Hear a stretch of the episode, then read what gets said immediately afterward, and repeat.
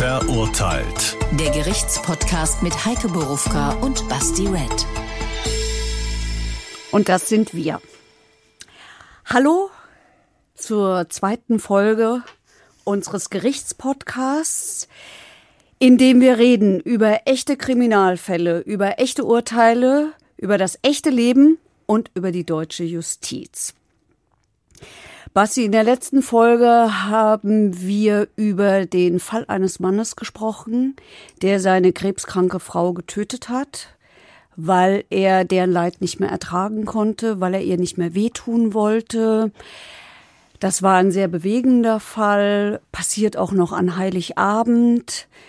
Der Mann ist letztlich wegen Totschlags, nicht wegen Mordes verurteilt worden. Niemand hatte einen Mord gesehen. Am Ende hatte sogar die Staatsanwältin, die es angeklagt hat, Mitleid mit dem gehabt. Sind dir dazu noch Fragen eingefallen? Eigentlich nur dieselbe, die ich letzte Folge auch zuerst gestellt habe. Hast du das mit dem Affekt rausfinden können? Weil ich finde es trotzdem spannend, weil wir werden auch später im Zuschauerraum, äh, sind ähnliche Fragen aufgetaucht, da werden wir nochmal drauf eingehen. Aber wie gesagt, hast du mit dem Affekt, also wie lange kann ein Affekt dauern? Das ist immer noch das Erste, was mir in den Kopf kommt. Ja, die Frage hat mich sehr überrascht. Die habe ich mir noch nie in meinem Leben so gestellt. Aber ich habe sie auch anderen gestellt. Ich habe sie nämlich Richtern gestellt. Und äh, die haben sie genauso beantwortet, wie ich sie beantworten würde und beantwortet habe. Es gibt keine, es gibt keine Zeit. Okay. Affekttat heißt, so steht es jedenfalls äh, in den entsprechenden Büchern, zum Zorn gereizt und auf der Stelle zur Tat hingerissen. Also ich habe das nicht vorher ewig geplant. Da steht aber nicht drin, das dauert von bis, sondern es dauert so lange, wie der Affekt eben hält. Also, also auf der Stelle interpretiere ich auch als sehr, sehr dehnbar. Also, mh. ja, also ich weiß es nicht. Gut, wir werden im Zuschauerraum nochmal drauf kommen, weil da die eine Frage baut darauf auf. Befriedigt mich immer noch nicht, ehrlich gesagt. Also wenn ich jetzt irgendwie, keine Ahnung, Richter wäre, ich weiß nicht, ein Affekt Wann hört das auf, dass man sich darauf berufen kann? Das finde ich weiterhin eine spannende Frage irgendwie. Naja, der Effekt ist doch, du bist in einem völligen Ausnahmezustand. Genau. Und Aber der müsste ja irgendwann aufhören. Ja klar hört der irgendwann auf. Das meine ich. Und da, da fehlt, also das ist, kann auch sein, dass das ein persönliches Problem von mir ist. Mir fehlt einfach so dieses Korsett im Kopf zu sagen, okay, das kann maximal, kannst du dich für sechs Stunden entschuldigen, für 18, für 20, keine Ahnung. Ich glaube, das kann es doch gar nicht geben. Das ist doch situationsabhängig. Deswegen haben wir ja in diesem Prozess einen Gutachter. Deswegen haben wir okay. psychiatrische Sachverständige, die ein bisschen mehr als äh, unser eins und vor allen Dingen als Richter verstehen, was in Menschen so vorgeht, warum sie Dinge tun, die sie tun, was dazu führt. Und da meine ich nicht nur das, was immer so abfällig die schlechte Kindheit genannt wird. Klassiker. Ja, aber das spielt ja wirklich eine Rolle. Ich meine, ja, natürlich. Nein, ich meinte jetzt mit selber. Klassiker meinte ich, dass die Leute sich immer darüber beschweren. Ich hatte auch eine schlechte Kindheit und habe trotzdem nichts gemacht. Ja, Glück gehabt. Finde immer eben. Mhm. Ich wollte gerade sagen, sei doch froh, dass du es nicht gemacht hast und mach dich nicht über die anderen lustig. Die machen das ja. Keiner macht doch gerne solche Sachen. Also wie gesagt, ah, gut, ist ein anderes Thema. Ich habe noch eine Frage. Ja. Die ist jetzt eher persönlicher Natur. Ich habe ein, zwei Feedbacks gelesen, die mir vorgeworfen haben, ich wäre hier zu flapsig unterwegs und das würde nicht genug Empathie für die Opfer oder für die Täter äh, transportieren. Ist dir das auch so aufgefallen? Weil ich muss sagen, für mich ist das auch so eine Art Schutzmechanismus zu sagen, ich kann sowas nicht so krass an mich ranlassen und ich probiere es trotzdem in meinem Kopf für mich so zu bewerten und die, die ersten Fragen zu stellen, die mir einfallen. Ich entschuldige mich bei jedem, für den das irgendwie zu krass rüberkam, aber ich bin nicht sicher, ob ich das ändern kann. Ja, ähm, die Sprache ist flapsig. Ja, sie, ähm, ich kann auch verstehen, dass man da ab und zu erschrickt. Aber ich kann es total gut nachempfinden und du hast es ja eigentlich schon erklärt. Ich benutze diese flapsige Sprache auch. Allerdings benutze ich sie nur ganz im privaten Rahmen. Und ich benutze sie aus folgendem Grund weil man damit Distanz herstellt. Genau. Und das ist total wichtig. Wenn wir all oder wenn ich, und das gilt jetzt, äh, spätestens jetzt, glaube ich, auch für dich, wenn wir all diese Fälle mitnehmen ins Bett, können wir nicht mehr darüber reden. Dann kriegen wir auch keinen Abstand mehr dazu, um sie uns so anzuschauen, wie wir das ja hier versuchen. Wir versuchen ja zu verstehen, wir versuchen ja alle Seiten zu verstehen. Also wir versuchen ja nicht nur die Opfer zu verstehen, wir versuchen auch uns zu erklären, die Frage stellen wir uns doch alle. Warum tun Menschen sowas? Warum Warum geht einer her, der 30 Jahre lang mit einer Frau verheiratet ist, nimmt eine Bratpfanne, haut sie der auf den Kopf, dann nimmt er das Messer und sticht zwölfmal noch zu. Warum macht er das? Und um das zu verstehen, glaube ich, muss man schon ab und zu mal einen Schritt zurückgehen und da hilft, glaube ich, diese flapsige Sprache. Also kurzum, mich stört sie überhaupt nicht. Ich weiß, dass man es auch anders verstehen kann und ich so ist auf jeden mir, Fall nicht gemeint. Also, ja, aber ich wünsche mir, dass ähm, diejenigen, die sich erschrecken, nur mal einmal überlegen, ist es lesen Sie daraus tatsächlich, dass sich hier jemand lustig macht? Ich höre das nämlich nicht bei dir. Nee, ich probiere mir halt so viele Gedanken wie möglich darüber zu machen oder dir einfach zu sagen, was mir als erstes in den Kopf schießt. Gerade um so ein Justizsystem zu verstehen. Weil da geht's ja nicht darum, wir haben es ja schon besprochen, da geht's ja nicht darum, dass ich jetzt sage, dass ich der 800. bin, der sagt, oh, das tut mir aber so leid. Natürlich tut mir es leid. Aber das löst ja dann im Endeffekt die Gespräche nicht ein oder leitet die Gespräche nicht ein, die wir führen wollen, zu sagen, warum sind gewisse Sachen so und gerade Richter und Leute, die sich so ein System ausdenken, müssen das ja auch machen. Die können ja auch nicht sagen, wir bewerten das nach Emotionalitäten oder gucken nach da und da. Das finde ich weiterhin spannend. Und ich glaube, heute wird es wahrscheinlich auch nicht so schlimm werden wie letzte Folge, weil der Fall heute ist echt heftig. Und äh, ich würde sagen, wir leiten den jetzt mal ein.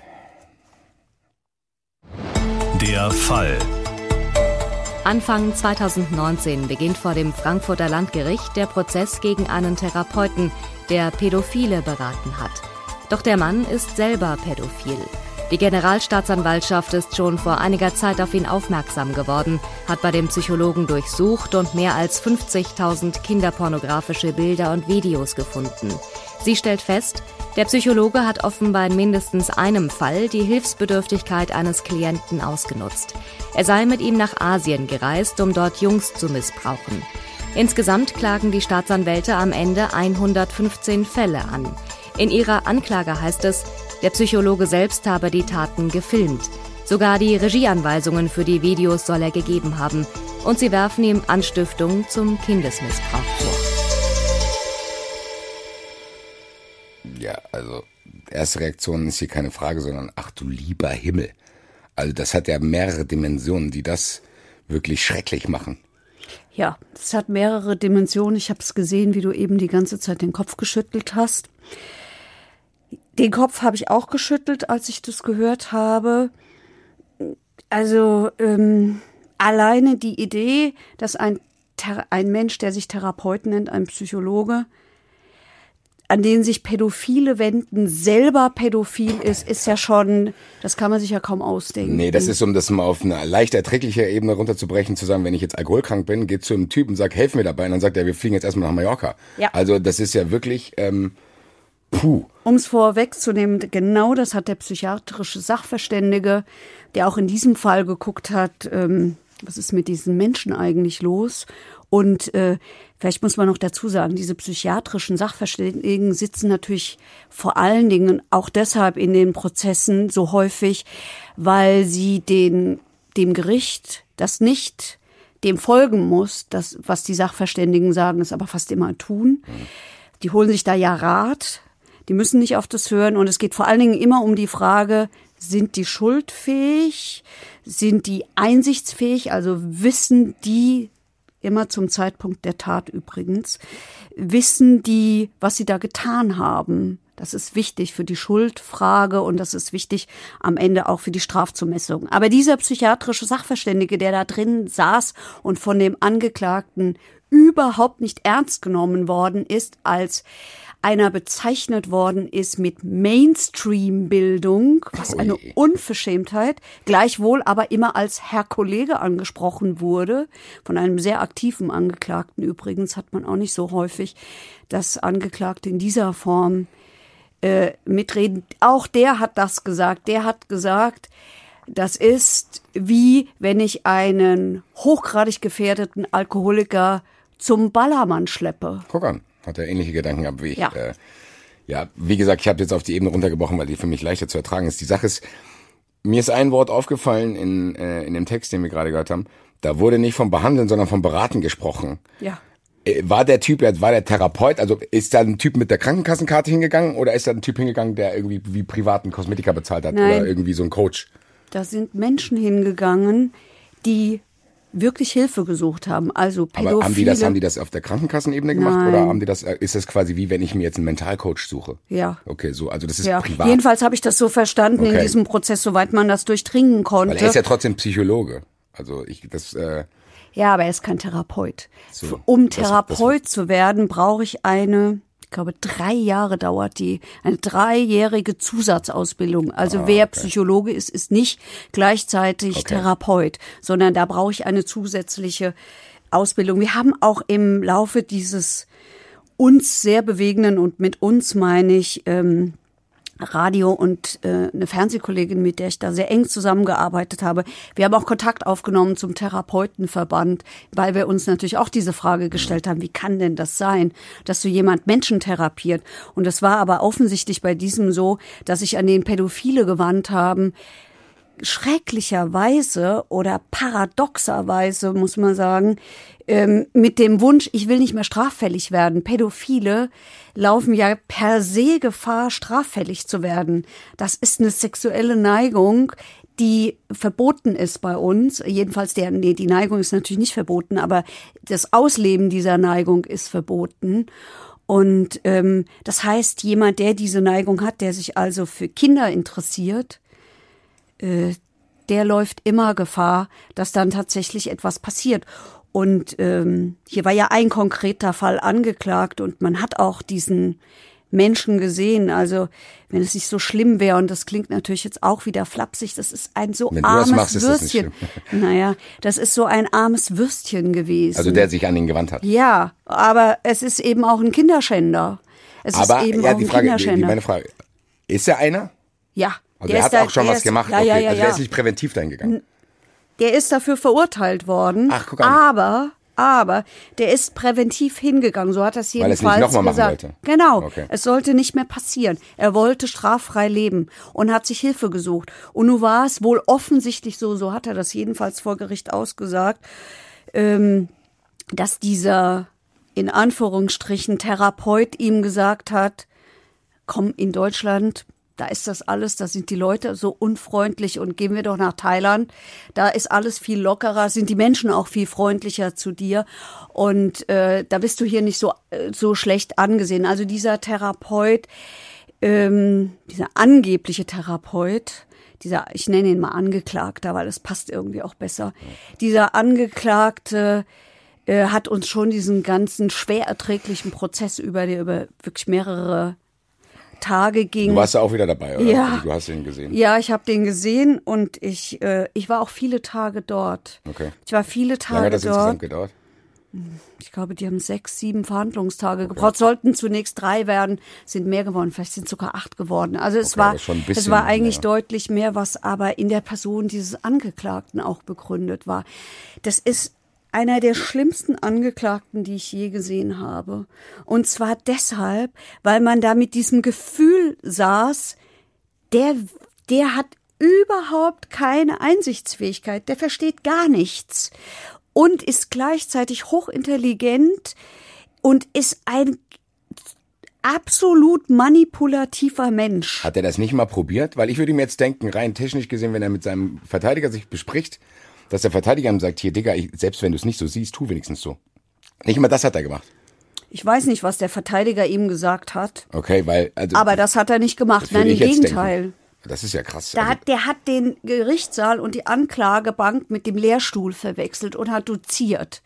Der hat in einer, das ist ein so impertinenter, überheblicher Mensch gewesen, der ständig nicht nur dem, dem, dem, dem Sachverständigen, den er ja, wie gesagt, Herr Kollege gerne genannt hat, sondern auch der Vorsitzenden Richterin, einer wirklich zurückgenommenen Person, ständig erklärt, was sie alles nicht weiß. Also der hat Literaturtipps, Literatur auch in Anführungsstrichen gegeben und ähm, hat immer versucht, Einfluss zu nehmen auf alle und jeden. Ein ein völlig selbstgefälliger, unangenehmer Mensch, bei dem man wie stellen nicht das sich solche, Gefühl das verstehe ich nicht, wie stellen sich Leute, solche Leute das vor? Die wissen ja, die sind da vor Gericht und Richter, die leben ja damit, dass sie genau das nicht mit sich machen lassen. Also der hat wahrscheinlich gedacht, dass er das, was er im Privatleben vielleicht gemacht hat, dort auch wieder machen kann. Das, hat ist ja ja dann, das ist ja dann auch eine Störung, oder nicht? Also wenn ich so eine Hybris habe, dass Natürlich. ich denke, oh, ich komme hier vor Gericht, ich gebe dem Richter mal ein paar Buchtipps, dann kann der ja komplett nicht ganz dicht sein, unabhängig von dem, was er eh schon gemacht hat. Also der Typ muss ja völlig fertig mit der Welt sein, wenn er wirklich denkt, dass er nicht mal den Anstand, nicht mal den Anstand will ich es nicht mal nennen, aber dass er nicht mal die Bemühungen hat zu sagen, ich tue Den wenigstens Respekt. ja genau den Respekt vor den vor dem Opfer und vor den Opfern in, in dem Sinne auch. Ja, aber der hat ja keine Opfer. Ja, Wo hat der Opfer? ja, für mich ist der Typ, der zu ihm gegangen ist, sein Opfer. Na, alle sind Opfer. Ja. Jedes einzelne Kind auf jedem einzelnen dieser mehr als 50.000 kinderpornografischen Bilder ist ein Opfer. Ja, eben. Jedes einzelne Kind. Hinter jedem Das hat Kindes, er auch nicht so gesehen. Hinter jedem Kind, nein. Also er hat zugegeben, dass er diese Bilder hat. Ja, aber er hat es nicht leid getan. der hat halt so perfide, perfide Sachen gesagt.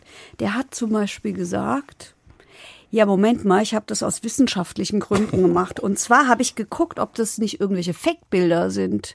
Vielleicht ist es doch überhaupt kein Missbrauch.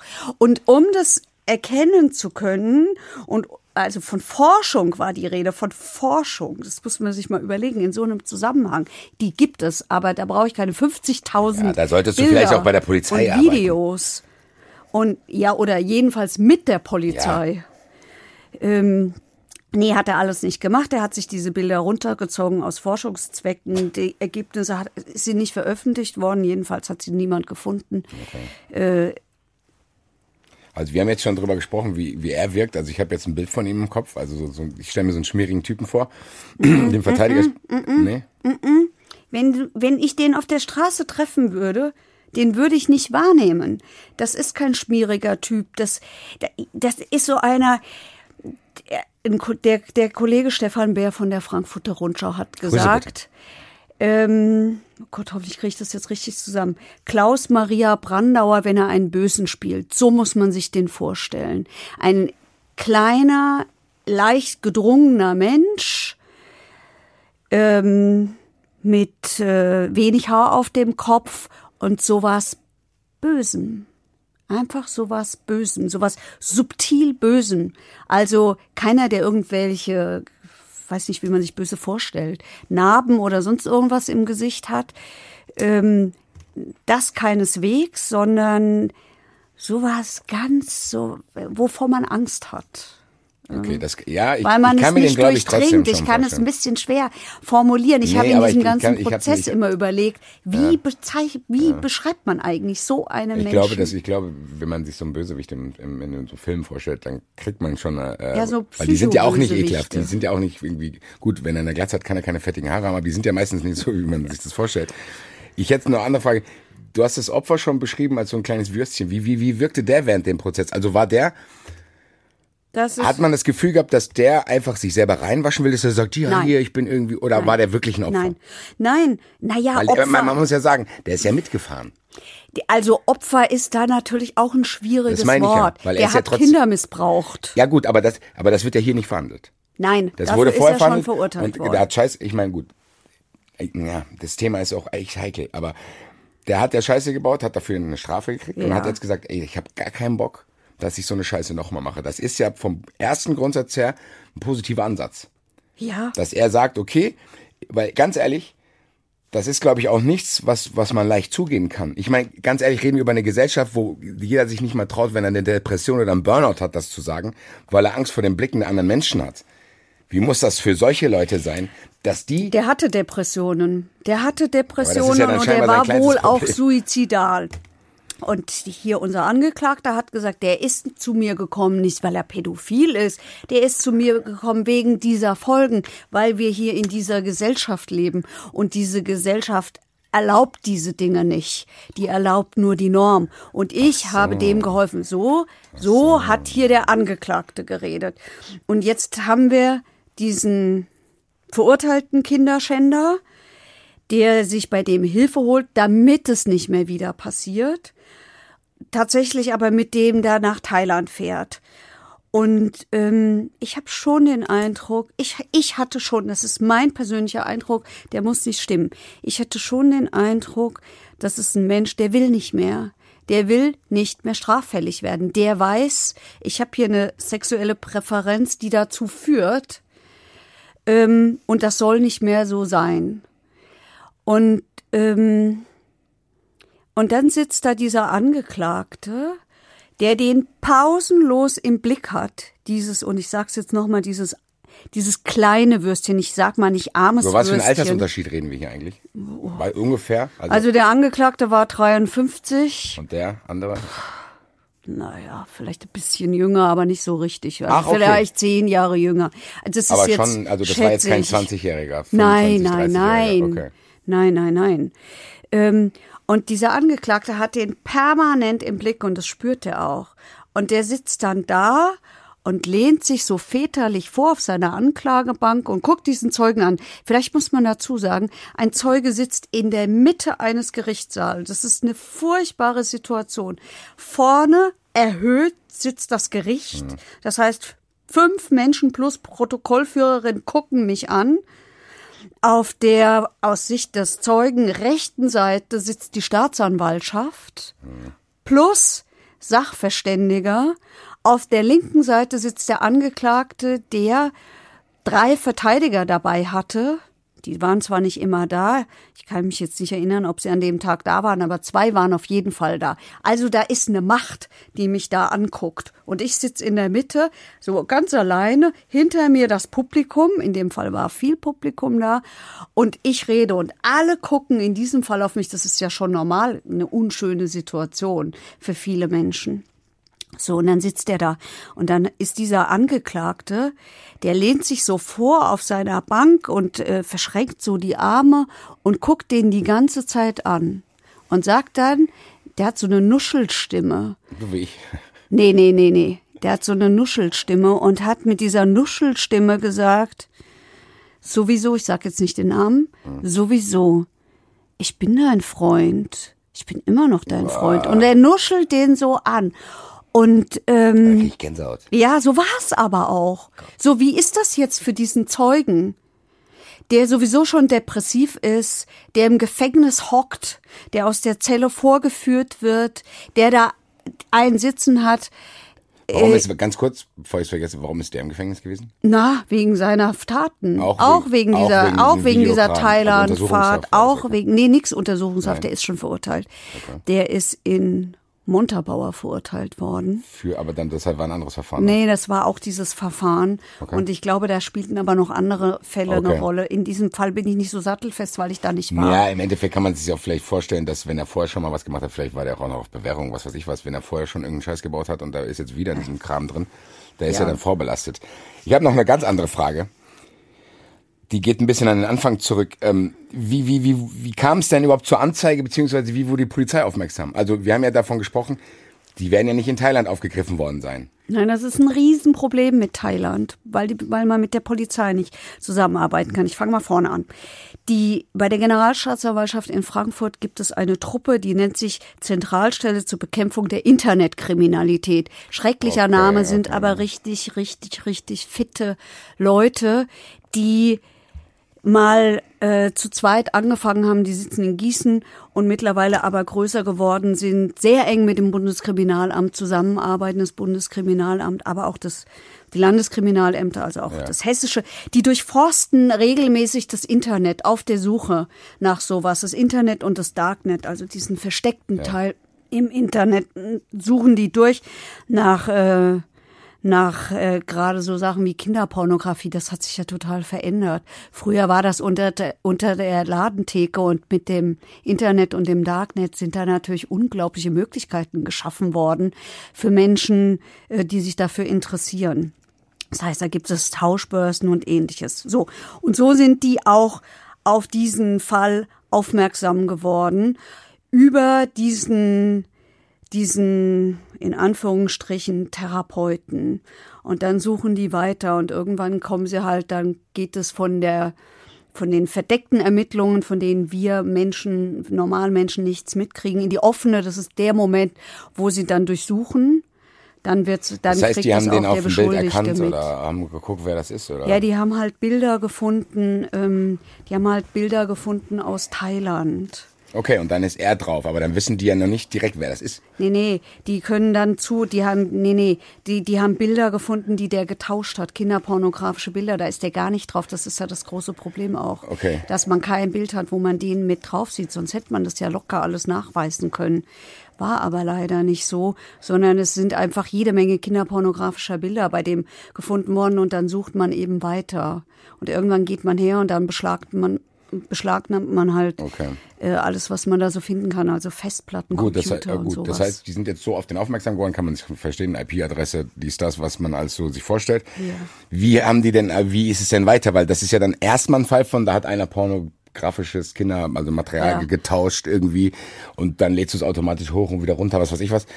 Aber dieser Fall, dass er dann auch seine Stellung als Therapeut in Anführungszeichen ausgenutzt hat, wie, wie, wie kam das ans Tageslicht? Hat der Typ, der das Opfer in Anführungszeichen das gemeldet oder kam das im Zuge der Ermittlung einfach raus? Das kam im Zuge der Ermittlungen einfach raus und vielleicht noch mal, wenn man solche kinderpornografischen Bilder sieht, findet, dann ähm, muss die Polizei, meistens ist es das Bundeskriminalamt, jedes einzelne Bild angucken. Jedes einzelne. Je, und zwar jedes einzelne nicht nur kinderpornografische Bild, sondern auch Foto, was auf diesem Computer ist, damit nicht hinterher jemand hergehen kann und sagen kann, ey, warum habt ihr nicht richtig geguckt? Ihr habt das völlig übersehen. Jetzt haben wir hier mehr als 50.000. Es gibt aber auch andere Fälle, da sind es deutlich weniger.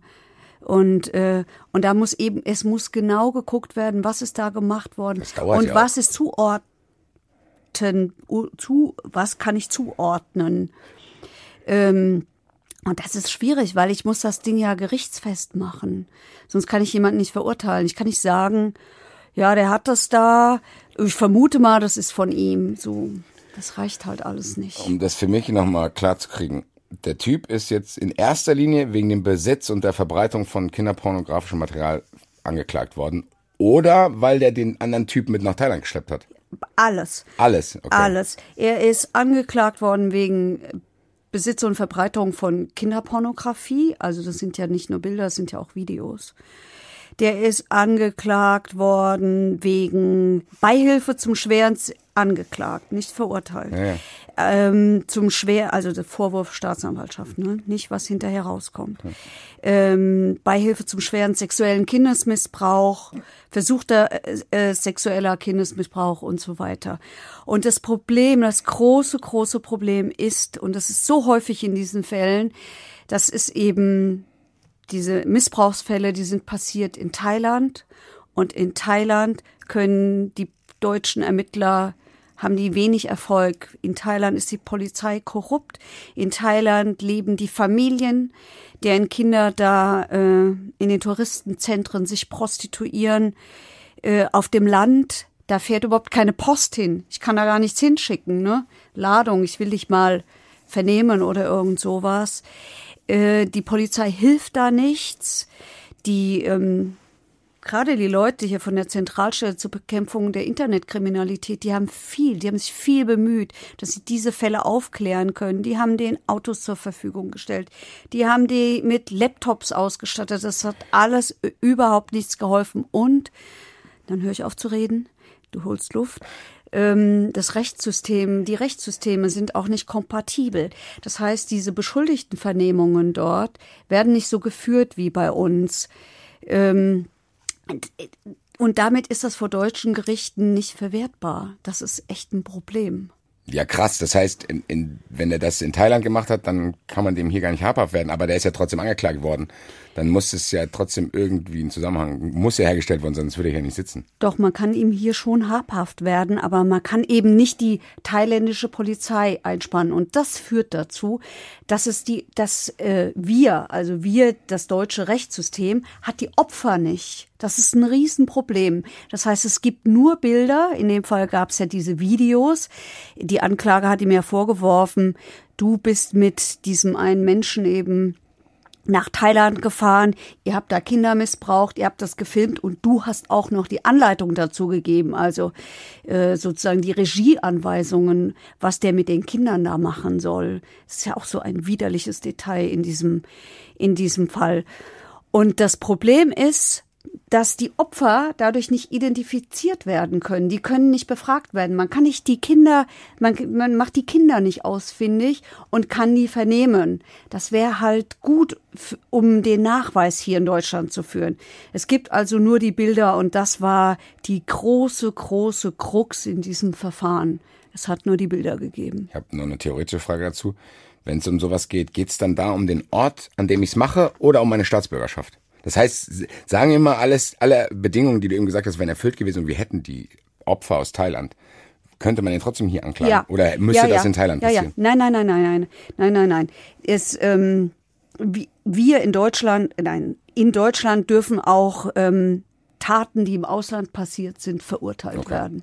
Es bezieht sich nicht nur auf Deutschland und in dem Fall sowieso, weil wir ja hier einen deutschen Angeklagten haben. Okay, das ist dann das Entscheidende. Ja, die Länder behalten sich meistens vor, dass sie selber ihre Staatsangehörigen bestrafen Okay. wollen, nämlich nach und nach Die nach Recht- unserem okay. Rechtssystem. Ja, also die große Krux, das äh, wirklich Schreckliche in diesem ganzen Verfahren waren die Bilder, die dann letztlich dazu geführt haben, dass diese fast, fast komplette Anklage in sich zusammengebrochen ist.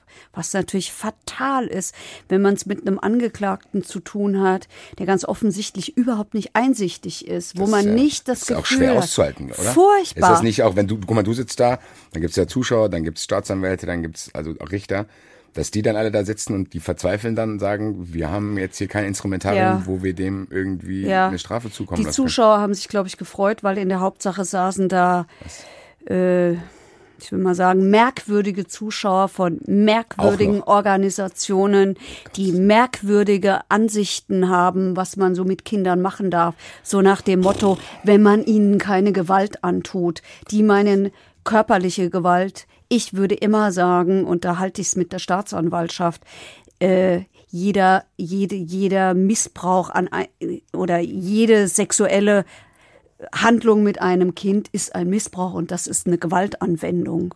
Wie, wie, wie, wie setzt sich, äh, A, erstmal noch eine ganz technische Frage. Wie alt müssen Kinder eigentlich sein? bis 14. 14 Jahre, okay.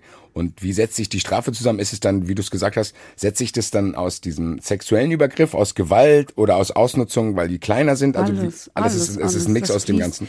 Das fließt alles da rein. Das fließt alles da rein. Natürlich Kinder, die sind immer, die sind doch schutzlos. Weil die schutzlos sind, genau. Das heißt, du hast dann quasi eine Situation, wo du als Erwachsener irgendwie Gewalt auf welche Weise auch immer ausübst. Meine Frage ist auch die, weil das wundert mich manchmal ein bisschen, weil ich finde manchmal, und wir haben es, glaube ich, im Vorgespräch auch, haben wir darüber gesprochen, dass wir beide die Strafen manchmal ein bisschen niedrig finden. Weil ich, wird dann aber nicht in diesen Urteilen bedacht, dass das ja nicht nur die Tat an sich ist. Wenn wir jetzt eine Gewalttat zum Beispiel haben, wir haben jetzt ja, keine Ahnung, Schlägerei und der eine ist verletzt, bla bla bla. Aber hier geht's ja auch in die Psyche. Das heißt, wenn ich jetzt, wenn ein Kind missbraucht wird, dann ist das ja nicht nur an dem Tag irgendwie geschädigt oder noch zwei Jahre danach, sondern eigentlich manchmal sogar fürs ganze Leben. Die brauchen dann wahrscheinlich Therapien, die werden nie wieder eine normale Sexualität Ja, aufbauen das können. sind diese Wird Kinder. das, wird das beachtet in Ja. den Urteilen? Ja, also es wird nicht nur in den Urteilen beachtet, das wird auch, ähm, ich finde, da hat sich unglaublich viel, wie ich finde, zum Positiven verändert. Also ich erinnere mich an meine Anfangszeit als Gerichtsreporterin. Da sind sämtliche Sexualstraftaten relativ milde, aus meiner Sicht milde, äh, bestraft worden. Wie, das hat wie, sich, wie wurde das begründet? ich glaube, das ist eine gesellschaftliche Frage. Das hat sich verändert. Das hat sich verändert in der Wahrnehmung, weil, Ja. weil man das Gefühl hat, die Leute draußen finden es schlimmer. Also in der Ja, offensichtlich auch die, auch die, die, die, ähm, ich weiß nicht, ob das Wahrnehmung ist von, von Juristen, die haben ja immer, einen- die haben ja immer einen Spielraum, deswegen gibt's ja Strafrahmen. Ich muss ja unterscheiden können. Zw- Ich muss ja noch, ich muss ja noch, also Luft nach oben haben, wenn es immer noch schlimmere Taten gibt. Ähm, das muss ich ja irgendwie auch einer Gesellschaft zeigen und es muss ja irgendwie widerspiegeln. Das eine ist eher auf einem niedrigeren Niveau und das andere eher auf einem höheren. Deswegen habe ich diese Strafrahmen und deswegen werden die auch ausgenutzt und nicht so häufig ganz nach oben, damit ich einfach noch drauflegen kann, wenn es Ja, noch, wenn es noch schlimmer ist. Das ist wie beim perfekten Dinner, wenn man das erste Essen bewertet, kann man nicht sofort zehn Punkte geben, weil du weißt Ja, ja, nicht, genau. was danach noch kommt. Naja, das ist, ein- naja, ich weiß nicht. Ich glaube, der Vergleich hinkt. Nee, aber ich habe jetzt trotzdem verstanden, was du meinst. Was mich Warte, warte, warte, warte. Ja, sorry. Warte. Ähm, Strafrahmen ist das Problem. Du hast es eben, du hast es eben ange, äh, angedeutet. Bei Kinderpornografie geht der nur bis zwei Jahre. Das ist niedrig, richtig Für wen? niedrig. Für wen? Der es herstellt oder der es anschaut? Sowohl als auch. Also es geht um Zwei Jahre? Ja, ja. Das, das, das ist total niedrig. Das ist total niedrig, wenn man weiß, und ich sag's nochmal, hinter jedem Foto steckt der Missbrauch eben. eines Kindes. Und das trägt das ja auch mit sich. Ja, und das war aber auch das Problem in diesem Fall. Das sind nämlich die Fälle, die am Schluss in der Hauptsache übrig geblieben sind. Die Kinderpornobilder, die Kinderpornovideos, die der hatte, was er zugegeben hat, was nachweisbar war, weil sie sind ja beschlagnahmt worden. Und das Problem war, dass eben diese Missbrauchsfälle von 15 Missbrauchsfällen, die angeklagt waren, sind nur noch zwei übrig geblieben. Und die äh, sind äh, in einem Fall war es da auch nur der Versuch, der nachweisbar war. Okay, am Anfang hieß es 115 Fälle ist Ja. angeklagt und nur zwei sind übrig geblieben. Nein, nee, äh, äh, von den 115 Fällen ist vieles andere auch drin, auch Okay. Kinderpornografie. Okay. Und insgesamt waren ähm, zwölf Fälle ange, jetzt so, das ist die genaue Zahl, zwölf muss man auf meinen Zettel gucken. Ja zwölf Fälle waren angeklagt. Hier von den Missbrauchstaten zehn sind eingestellt worden und nur zwei sind verurteilt worden. Und sie sind deshalb eingestellt worden, weil man die Kinder nicht hatte. Und man wusste nicht genau, wie alt die sind. Man hat sich die Fotos genommen und hat die Bilder angeguckt. Und das Problem ist, es sind asiatische Kinder. Die sehen für uns jünger aus, habe ich gelernt in diesem Prozess. Die sehen für unsere Augen jünger aus, als sie dann vielleicht sind. Und dann nimmt man sich ein, ja, Das ist ein gutes Stichwort. Äh, Wir haben, du hast tatsächlich uns auch einen O-Ton besorgt von einem Anwalt, der genau zu diesen Faktstellungen bezieht. Es ist, es, ist, es ist kein tatsächliches De- Delikt nachgewiesen worden. Wir haben nur Versuch, was zum Beispiel verurteilt wurde, ein Versuch, bei einem Videochat jemand zu was gebracht zu haben und dass, dass dort eine, irgendwelche sexual, sexuell, diesen Videochat gibt es nicht, das Gericht hat keinen. Es gibt nur zwei E-Mails, in denen drin steht, was denn zu tun wäre. Ja? Und wir wissen nicht, wer, wer, wer war tatsächlich in diesem Videochat, das wissen wir nicht, können wir nicht sagen. Ob dann ein Kind auch wirklich vor der Kamera ist oder ob das ein jung aussehender 17-Jähriger ist, das weiß man alles nicht. Es gibt kein, kein das sind nur E-Mails.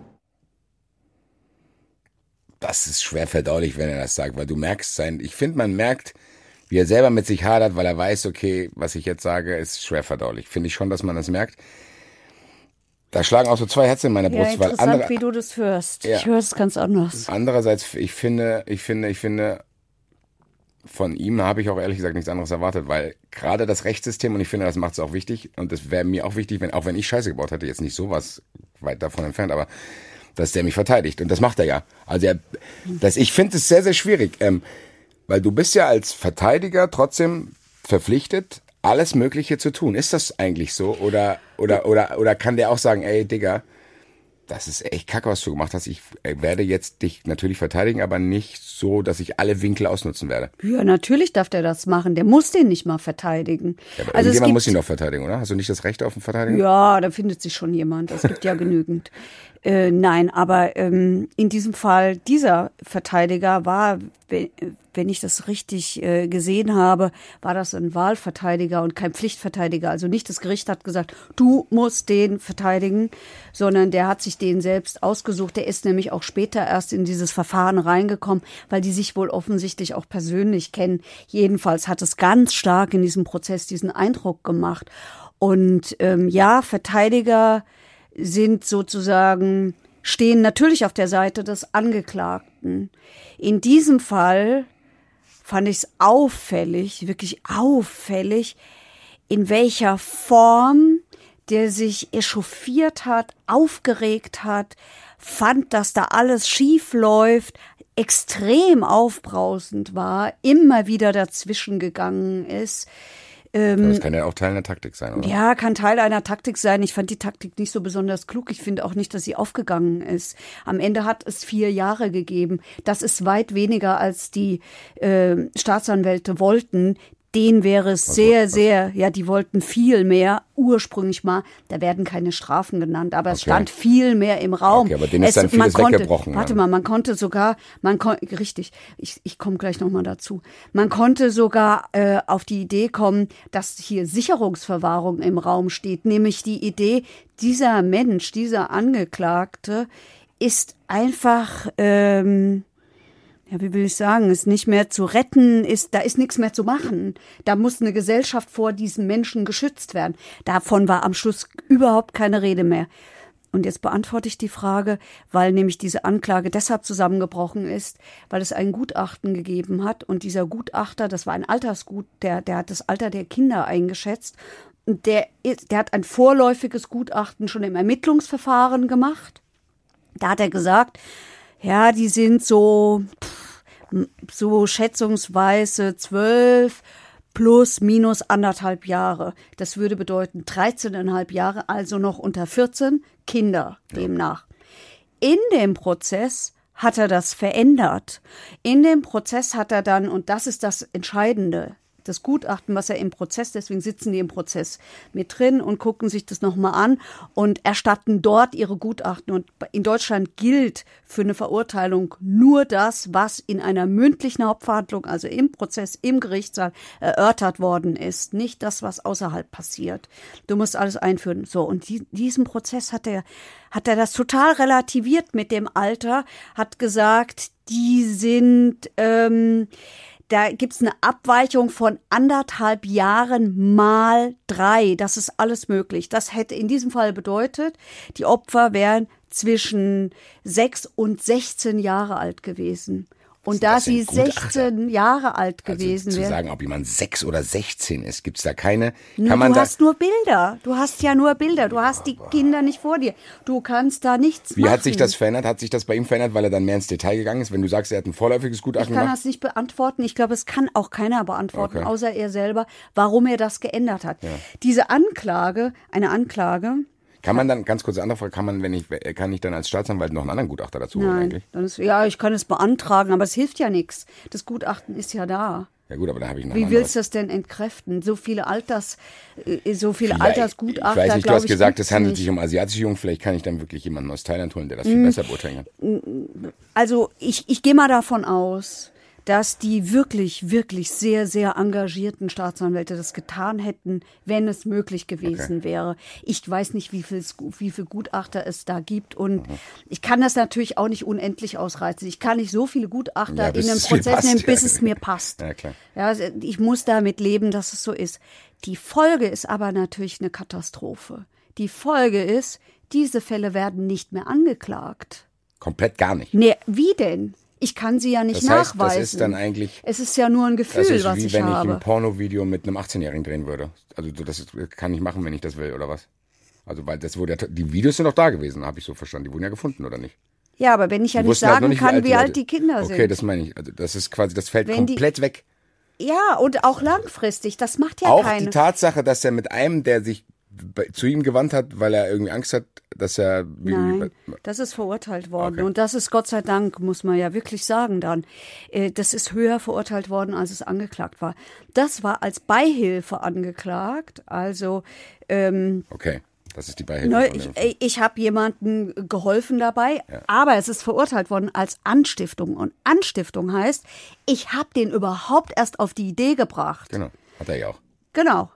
Und das ist wirklich Gott sei Dank, jetzt mal jedenfalls aus Sicht der Staatsanwaltschaft, ehrlich gesagt auch aus meiner Sicht, ähm, ist das dadurch höher bestraft worden. Nee, das, war das dann vielleicht auch so eine Konzessionsentscheidung? Also im Fußball redet man von Konzessionsentscheidung. Wenn ich den einen Elfmeter nicht gegeben habe, dann fällt der zweite leichter zu sagen, okay, Ah, das dürfen Richter nicht. Nee, nee. Das machen die das aber auch nicht? Ja, natürlich dürfen die das nicht. Das darf ein Schiedsrichter auch nicht, aber findet das teilweise statt, dass es wäre auch menschlich zu denken, wenn da ein Richter sitzt, der denkt, Alter, für, sagen wir mal, der Richter sitzt da, der sieht das. Und dann denkt er, ey, der, der, der Junge ist acht Jahre alt oder sonst irgendwas. Das kann man ja trotzdem, hat man ja ein subjektives Bewusstsein. Und wenn er dann im Hinterkopf hat, ey, ich darf den nicht dafür bestrafen. Das macht ihn vielleicht selber auch wahnsinnig, egal wie sehr er seine Emotionen probiert rauszurechnen, dass er dann probiert, an anderer Stelle wenigstens das Maximum rauszuholen. Also Also das kann sein. Das Maximum ist nicht ganz rausgeholt worden. Es gibt immer so Einzelstrafen, die am Ende dann summiert werden zu einer Gesamtfreiheitsstrafe. Wenn ich mehrere angeklagte Fälle habe und wenn ich mir das angucke, dann war Kinderpornografie Strafrahmen bis zwei Jahre und da ging es, glaube ich, bis ein, eineinhalb Jahre. Also da hätten sie ja, wenn sie sich von solchen Emotionen hätten leiten lassen, auch an die Höchstgrenze gehen können. Ich weiß nicht, ich möchte es nicht unterstellen. Ich kann mir schon vorstellen, dass das ein ungutes Gefühl ist, aber es spricht natürlich schon auch für diesen Rechtsstaat, dass man sich da nicht von Gefühlen leiten das wäre lässt. jetzt meine nächste Frage gewesen. Und das ist wahrscheinlich jetzt auch, die Feststellung ist nicht leicht auszuhalten, glaube ich, auch für mich nicht.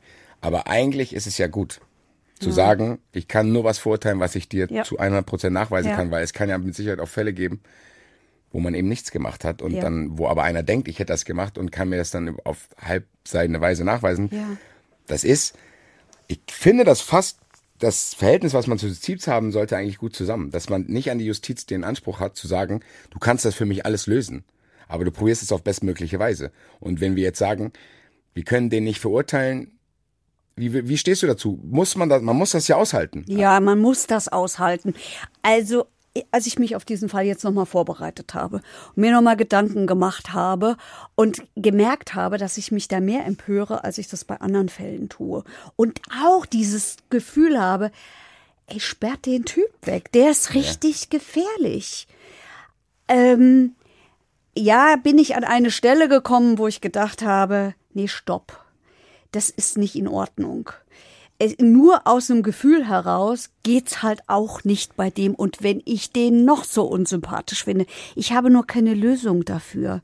Ich Muss habe ja dieses, nicht. doch, weil man natürlich eine Gesellschaft vor so einem Menschen schützen muss.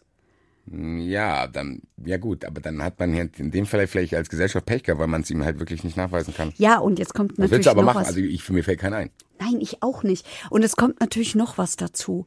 Der, der Mann ist seit 2013 ist nichts mehr passiert, jedenfalls nicht nachweisbar. Es ist nichts mehr bei dem gefunden worden. Was, darf der noch arbeiten? Ja. Weil der hat einen festen Wohnsitz und wenn Ja, aber seit der kann doch nicht- 2013 nichts mehr passiert ist. Nee, nee, aber der kann doch, die können den doch nicht da rauslassen. Und die wissen ja was, die wissen, gut, die können jetzt nicht sagen, dass das irgendwie, aber diese Beihilfe ist auch angeklagt worden. Dann kann ich doch nicht meine Anzeige, ich weiß ja gar nicht, wie der das publik macht, aber der kann doch nicht sagen, ja, ich kann euch Das Pädophil- muss doch der Therapeutenverband machen. Die, äh, die, ja, wenn der, wenn das, wenn es viele Fälle gewesen wären, wenn die angedauert hätten und nicht 2013 geendet hätten. Das heißt, er hat quasi eine zweite Chance in Ja, Anführungszeichen. der hat sich bewährt, ehrlich gesagt. Ja, nee, nee, ehrlich das ich gesagt ja. hat er Also sich The- bewährt. Der hat nichts, der hat offensichtlich nichts mehr gemacht. Beziehungsweise hat er sich nicht mehr wischen lassen, ist schlauer geworden wahrscheinlich. Das weiß ich nicht, ob der Das- schlauer ich, geworden Ich finde das ist. sehr, sehr schwierig auszuhalten, weil Pädophilie an sich ist ja auch so ein Thema. Dieser ganze Populismus, der um dieses Thema herum herrscht, der sorgt ja auch dafür, dass Leute, die vielleicht wirklich gar nichts machen wollen, aber trotzdem diese Neigung haben, sich gar nicht trauen, irgendwie sich zu öffnen. Das ist ja ein ganz, ganz schwieriges Thema. Ich habe es ja vorhin mit den Depressionen verglichen. Und bei Depressionen ist es ja schon so, dass keiner sich traut in der, in der Leistungsgesellschaft und ich habe Burnout und das, weil man keinen Bock auf diese Blick hat. Und das kann ich komplett nachvollziehen. Aber wie muss es denn solchen Leuten gehen? Die haben erst recht keinen Bock auf diese Blicke, weil die sind ja noch viel, viel schlimmer. Die haben nicht nur keinen Bock drauf, es gibt ja kaum Hilfsangebote für die. Es gibt einen, ein Projekt, das heißt Kein Täter werden. Das ist von der Charité in Berlin. Ich habe mal so Plakate gesehen vor ein paar Jahren, da stand immer drauf, und das hat mich, das fand ich, ja, eigentlich war es gut, weil es Aufmerksamkeit erz- erzeugt hat. Da stand drauf, Hashtag, ich mag Kinder mehr als mir lieb ist. Da hingen in der Stadt überall Plakate, das ist ein paar Jahre her. Das war schon so eine Offensive. Ja. Gibt's sowas nicht mehr, weil das ist auch komplett runtergegangen. Ja, aber was, was helfen diese Plakate, wenn ich keine Hilfsstellen habe, an die ich mich wenden kann? Und Ich die gedacht, fehlen. die- ich gedacht, Nein, die die fehlen. Okay. Es gibt diesen Verein Kein Täter werden, die machen, glaube ich, richtig gute Arbeit. Ähm, die sind angesiedelt an der Charité. In Hessen sitzen sie in Gießen. Da kann man sich hinwenden. Aber es gibt einfach, und es hat übrigens dieser Zeuge und ähm, also dieser Kinderschänder auch gesagt, der hat auch gesagt, dass er sich dahin an die gewandt hat. Und ähm, Da war kein, da, äh, die hatten keine Zeit für ihn. Das ist ein echtes Problem. es gibt zu wenig Therapeuten. Keiner will mit diesem Klientel was zu tun haben. Und wenn ich mit denen was zu tun habe, dann laufe ich immer Gefahr, dass ich äh, in, dass ich in Kontakt komme mit der Justiz, weil die eben oft was machen und schwupps bin ich Zeuge vor Gericht und das will ich nicht sein. Und du bist Das derjenige, ist der ein es falsch Problem. eingeschätzt hast. Ja, das, ja, das ja. ist ein riesengroßes Das Problem. Das ist echt. Dass es, dass es viel zu wenig Hilfsangebote für diese Menschen gibt. Ja, ist ja eigentlich, aber eigentlich müsste es ja die Hilfe geben. Äh, Unbedingt. Sagen. Weil eigentlich ist ja Prävention besser als Bestrafung. Zu Na sagen. ja, klar. Weil ich kann mir auch echt Für vorstellen, alle ich, ich übrigens, jetzt vor allen Dingen für die Kinder. Ja, eben. Also das ist ja dieses, ich habe echt das Gefühl, ich, ich kenne jetzt keine Zahlen, aber das ist, vielleicht sind ja, vielleicht sind ja auch nur 20 Prozent von, von, von denen, die pädophile Neigung haben, werden überhaupt straffällig oder so. Ich weiß es gar nicht. Die Sache ist, wie du es gesagt hast, ich kann aber auch jeden verstehen, der damit nichts zu tun haben will. Weil du trägst ja dann auch, wenn du jetzt der Therapeut von dem bist, eine Verantwortung, zu sagen, okay, äh, der hat mir gerade Sachen erzählt, die sind echt heftig. Dann gibt's keine Ahnung, Schweigepflicht, bla bla. Und Ja. dann macht er aber irgendwas und ich sitz dann daheim und denke, na toll, mir fehlen auch irgendwie das Instrumentarium, das irgendwie, weil ich kann ihn ja nicht für, man kann ihn ja nicht für Gedanken dann irgendwie verhaften lassen. Also ich finde das, das ist so ein heikles Thema. Und man merkt ja aber auch, dass, glaube ich, nicht nur wir beide keine Lösung haben, sondern die Gesellschaft auch nicht, weil ansonsten würde es ja ein bisschen bessere Lösungen geben. Ja, dieses Gericht fand ich, hat es schon ganz gut gelöst. Also das war eine klare Strafe. Vier Jahre ist relativ viel. So, fassen wir uns mal zusammen, für was denn jetzt genau eigentlich? Also vier Jahre gab's Anstiftung zum schweren sexuellen Kindesmissbrauch. Das, weil er dem Typ gesagt hat, hier, fahr mit mir nach Thailand. genau. Okay. Ja, weil er dem Typ, äh, weil er dem Typ ermöglicht hat, gesagt ja. hat, "Hey, komm, reg dich nicht hier auf, fahr doch lieber nach Thailand. Also ist ja nicht nur, wir machen mal eine. Urlaubsreise zusammen, sondern der hat den ja überhaupt erst auf die Idee gebracht. Ja, hier hast du ein Problem damit, aber in Thailand, da hast du es nicht. Dann haben wir den versuchten sexuellen Missbrauch von Kindern. Da geht's um so eine Videobestellung auf den Philippinen. Da hat er hat auch so ja, so schrecklich mit so genauen, ganz detaillierten ähm, Angaben ab Minute sowieso macht ihr Kinder das. Ich sag das nie, weil ich äh, niemanden auch nur nicht. irgendwie Will es auch nicht wissen. Nee, ich auch nicht. Und Kinderpornografie, also Verbreitung von Kinderpornografie. Diese drei Sachen sind verurteilt worden. Und dafür gab es insgesamt vier Jahre. Ja, vier Jahre, das Urteil ist noch nicht rechtskräftig, Okay. weil der natürlich sofort in die Revision gegangen Ja gut, so ist. schätze ich ihn auch ein. Also er hat es wahrscheinlich auch nicht mal eingesehen. Nee. Das finde ich, das finde ich krass. Nein, er fühlt sich missverstanden. Und spielt das, spielt das eigentlich auch eine Rolle, wie es jetzt weitergeht? Wenn du jetzt, wenn du jetzt quasi, du bist ein Richter, verurteilst einen zu vier Jahren, hast du das Gefühl, das bockt den gar nicht, beziehungsweise er sieht das überhaupt gar nicht ein. Kann dann da noch irgendwie was danach folgen, zu sagen, okay, oder ist das völlig egal und spielt Nein, jetzt müssen wir, nee, nee, nee, deshalb nicht, weil der vier Jahre sind Gefängnis. Nur bis zwei Jahre kann man zur Bewährung aussetzen. Alles über zwei Jahre ist Gefängnis. So. Und man, wir haben ja schon mit gutem Grund den Resozialisierungsgedanken. Das heißt, wir haben ja schon die Idee, wir wollen aus den Menschen bessere Menschen machen. Menschen, die irgendwie straffällig geworden sind, sollen es hinterher nicht mehr werden. Was ja im Sinne einer Gesellschaft ist. Man lässt sie raus und dann sollen sie eben möglichst nichts mehr anstellen. Dafür müssen wir aber wissen, ob das überhaupt funktioniert. Deswegen kann man noch nichts jetzt sagen, was der für eine Prognose hat. Vielleicht ist es ja so, selbst bei so einem Menschen, der geht ins Gefängnis, da gibt es, da gibt es ja Hilfsangebote, viele, nimmt sie an und geht als geläuterter Mensch raus. Sowas gibt es ja. Es kann ich mir bei dem schwer vorstellen. Ich kann mir aber vorstellen, dass er schlau genug ist, das zu, zu vorzutäuschen, glaube ich. Ja, aber so doof sind die auch nicht. Also, das glaube ich, das gelingt dem nicht. Der ist so selbstherrlich und so selbstgefällig. Der hat, glaube ich, keine Wahrnehmung für das um ihn herum. Ähm, das brauche ich ja dafür. Also, wenn ich die Leute täuschen will, muss ich ja wissen, was erwarten die von mir. Und wenn ich vor einem Gericht sitze und einer, einer vorsitzenden Richterin, die deutlich mehr Macht in diesem Moment hat als ich, erkläre, wie die Welt funktioniert, dann ist das Dann erstmal kannst du ja auch nicht ungeschickt. ganz dicht sein. Ja, das unabhängig spricht auch von nicht der dafür, dass du ein Gefühl dafür hast, wie Menschen Dann funktionieren. ist es ja wirklich trotzdem auch ein Psychopath, unabhängig von dem, was er mit Kindern vorhat. Also der Typ ist ja nicht ganz sauber. Sorry, also. Naja, gut. Ich weiß nicht, ich werde aus dieser Nummer, also das hat mich jetzt echt mitgenommen. Ich habe am meisten dieses Bild im Kopf, als er sagt, ich bin weiterhin dein Freund. Man, also das macht mich echt fertig, die Situation von dem Zeugen, der dann da sitzt. Ähm, Hast du noch irgendwas, was du anmerken willst? Weil ich glaube, ich bin bedient langsam von diesem Fall, weil das ist echt heftig. Ähm, das ist Nein, habe ich nicht. eine krasse Geschichte. Ich würde sagen, ähm, wir atmen jetzt mal kurz durch und gucken, was für Fragen von letzter Woche aufgetaucht sind. Zuschauerraum. Ja, und zwar hatten wir letzte Woche den Fall, den hast du ja am Anfang nochmal beschrieben. Äh, Mann schlägt seine Frau nach 30 Jahren eben mit der Bratpfanne um und sticht auf sie ein, weil er irgendwie ziemlich fertig war, weil die Pflege ihrer Krebserkrankung so krass war. Jetzt kam eine Frage bei Twitter von Taunussabbel, liebe Grüße. Ähm, er hat geschrieben, der Fall war ja ziemlich blutig. Frage, wenn er, wenn er um seine Frau zu erlösen Gift oder Schlaftabletten oder ähnliches besorgt hätte, wäre das dann als Vorsatz gewertet und entsprechend schwerer bestraft worden? Weil ganz ehrlich, ich habe ja am Anfang eingeleitet, dieselbe Frage habe ich mir nämlich, als wieder nach darüber, also als ich hier rausgegangen bin und über den Fall selber nochmal nachgedacht habe, habe ich mir auch gedacht, weil das ist ja eine sehr schwierige Situation. Du hast A, willst du ja, dass deine Frau nicht leidet. Um das aber zu machen, müsstest du die ganze Geschichte ja viel länger planen und dann könnte dir ja dann unterstellt werden, dass du es wirklich vorgehabt hast. Also fangen wir mal mit, der, mit, mit dem einfachen Teil der Antwort an. Vorsatz habe ich nicht nur bei Mord. Vorsatz hat der auch gehabt. Der hat ja die Pfanne genommen mit dem Vorsatz, ihr die auf den Kopf zu hauen. Der hat das nicht fahrlässig gemacht. Das ist ihm nicht passiert. Der hat nicht zufällig die Pfanne in der Hand gehabt, da ist die zufällig auf dem Kopf seiner Frau gelandet.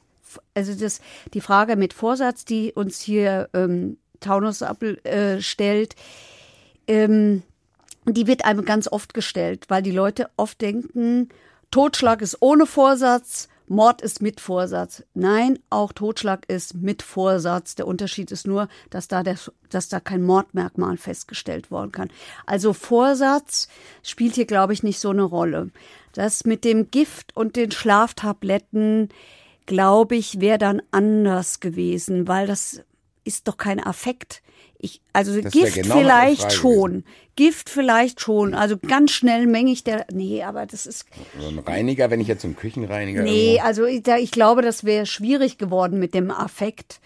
Ähm, weshalb das, glaube ich, für diesen Mann auch gar nicht in Frage gekommen wäre. Ich, ich, Das heißt, der wäre wahrscheinlich härter bestraft worden, wenn er probiert hat, schon. sanfteren Tod zu wählen. Ja, Gift oder Schlaftabletten, ich glaube, das wäre ein Mord geworden. Weil eigentlich wäre es ja trotzdem idealer gewesen. Gift und Schlaftabletten ist. Dann Ähm, dann hätte er vielleicht, wenn die Frau gesagt hätte, ich möchte nicht mehr leben, dann Das, wäre ist nämlich, vielleicht das war Tötung das, was er, was er verneint hatte. Aber es hat er ja verneint. Er hat gesagt, nee, hat sie nicht gesagt. Nee, Gift und Schlaftabletten, ich glaube, da wäre ein Mord rausgekommen. Vielleicht sage ich mal einmal dazu, ich bin keine Juristin. Ähm, nicht- deswegen sage ich jetzt vielleicht, vielleicht, vielleicht, um mich, ne- um da nicht auf Glatteis zu Ja, geraten. klar. Aber ich bin relativ sicher, das wäre mit Gift und Schlaftabletten nicht so gewesen. Hätte es dann ganz kurz, um die Frage abzuschließen, hätte das dann trotzdem eine Rolle gespielt, sagen, es wäre als äh, Mord gewertet worden, hätte dann trotzdem eine Strafmilderung stattfinden können, ob der Umstände? Ja, ich war schon in Mordprozessen, in denen es Milderungen gab, aber Okay. ähm, ja, ich, ich weiß nicht. Ja, ich hoffe, dass die Frage einigermaßen beantwortet ist. Ich habe ja, man merkt es ja auch, mich umtr- umtreibt das auch um dieses Affekt und wann fängt das an und wann fängt das, hört das auf. Das finde ich sehr, sehr interessant. Taunussabbel scheinbar auch. Wir haben aber noch eine interessante Frage gekriegt und zwar zwar von der Katrin bei Twitter als Zambrine5, dem einen oder anderen bekannt. Ähm, und die will wissen, ob es eine Supervision für Richter oder Schöffen gibt oder und oder Schöffen. Gerade für Schöffen, weil die ja mit sehr, sehr unschönen Dingen konfrontiert werden. Nein, die werden komplett alleine gelassen. Und wenn sie Glück haben, die Schöffen vor allen Dingen, wenn sie Glück haben, dann treffen sie auf gute Richter, die hinten in dem Beratungszimmer, wo die sich immer zurückziehen, ähm, das mit ihnen ein bisschen aufarbeiten. Ganz krass habe ich das erlebt, da habe ich auch was dann drüber gemacht beim Kannibalen von Rothenburg. Ich meine, die mussten sich ja schreckliche. Videos angucken. Mussten die das auch gucken? Ja, Das heißt, ich kann nicht sagen, nee, sorry, ich äh, kotz jetzt. Nee, ja, kann ich sagen, aber gucken muss ich trotzdem. Okay, dann stellen die mir einen Eimer hin oder was. Also das, Ja. das kann ja nicht wahr sein. Ja, also Da muss ich mir wirklich anschauen, wie der, ein Mensch geschlachtet wird, um es mal den, so den zu formulieren. Penis abtrennt ist. und ja. den in der Pfanne brät. Ja. Ja. Das kann der Staat von mir verlangen. Ja, ja, Boah. das kann er verlangen. Sehr- Also, So, und jetzt würde ich mal sagen, ohne es zu wissen, dann versuche ich halt irgendwie woanders damit. hinzugucken, was aber nichts dran ändert, dass ich diese Geräusche höre.